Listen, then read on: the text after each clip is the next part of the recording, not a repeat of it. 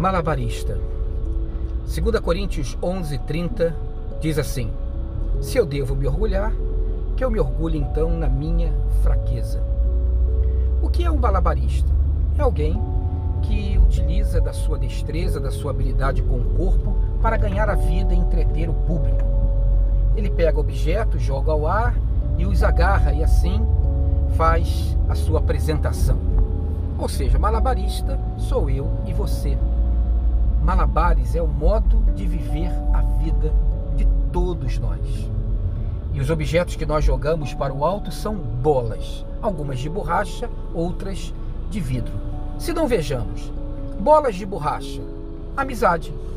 Amizade é algo importante, faz parte da nossa vida, mas amigos vêm, amigos vão.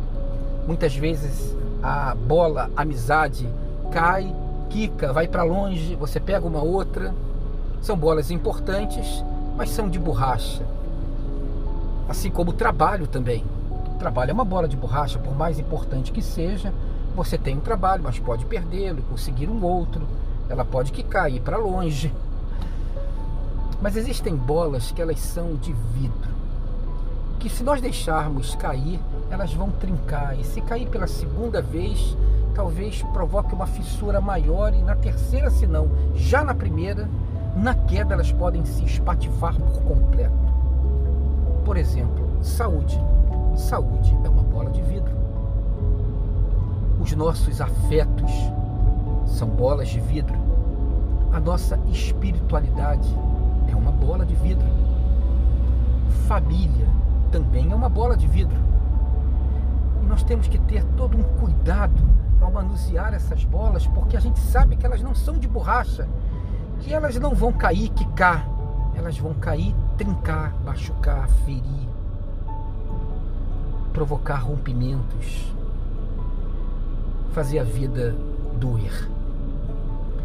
Por isso o apóstolo Paulo nos orienta a ter uma perspectiva de vida a partir das nossas fraquezas não significa ficarmos obtusos e restritos àquilo que nos é mais difícil e pior, mas significa ter a serenidade e a franqueza de olhar para as próprias limitações, para aquilo que nos é fraco, dúbio, pueril e estarmos então atentos para que a partir dali não venha um rompimento e algo que machuque a gente e as pessoas que nós amamos também.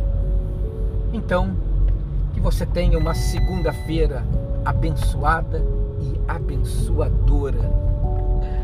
E como um bom malabarista, cuide das suas bolas para que elas não caiam, principalmente as de vidro.